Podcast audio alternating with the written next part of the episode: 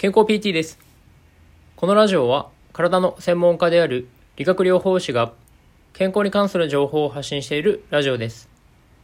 そしてこの本日の学びという収録放送は僕が日々の臨床現場や自己学習の中で学んだことや感じたことを音声日記のような形で残している放送です。ということで本日は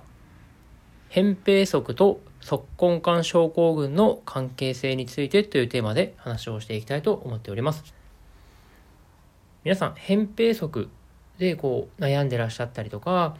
自分の足を見た時に、あなんかこう扁平足に見えるなっていうふうに思っていらっしゃる方も中にはいらっしゃるんじゃないかなと思うんですけど、まあ、この扁平足っていうのがいろいろとですね、足のトラブルであったりとか、まあ、足だけじゃなくてですね、こう膝の痛みとか、あの腰の痛みとかですね、まあ、そういったものにも実は関わってくるってところがあります。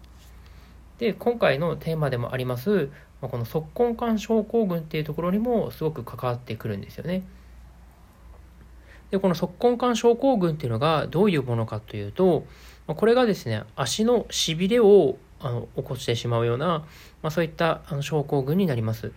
で、この足根管症候群っていうのが、あのどこの神経があの原因で起こるかってことなんですけどこれはあの専門用語で言うと後頸骨神経という部分があの圧迫をされることによってあの起こるものですね。でこの足根管というのはあの足の内くるぶしですね足の内くるぶしとかかとの部分の間にですねこの足根管というですねこうトンネルのような部分があるんですけど、まあ、ここのトンネルの部分をこの後脛骨神経っていうのが通っているんですよね。ですので、この足の内くるぶしとかかとの間で何かしらの圧迫を受けてしまうと、この後脛骨神経っていうのが、あの正座をした後のような形でこうずっとこうしびれが出るような現象が起きてしまって、まあ、そしてこの後頸骨神経というのがあの支配をしているあの足の裏ですね、まあ、そういった部分であったりとかこう足の内側の部分とかがこうじんじんしびれてしまって、まあ、それによってこう歩けなくなってしまったりとか、まあ、そういったこう足の動きに問題が出てきたりっていう現象が起きてくるんですよね。でこの足根管症候群とこの扁平足の関係性についてなんですけど、まあ、これっていうのが扁平足になってしまうと足の内側がぐにゃっとこう潰れるような形になりますんで、まあ、それによってこの内くるぶしとかかとの間の部分がですねずっとあの伸長されて圧迫されるという現象が起きるんですよね。まあ、ですので足の内くるぶしのところがずっとこうあの伸ばされた状態ですね。でそれによってこの後頸後頸骨神経っていうのがあのずっとそこの部分で圧迫を受けてしまうので結果的にこういった足のしびれが出やすくなってしまうというところですね。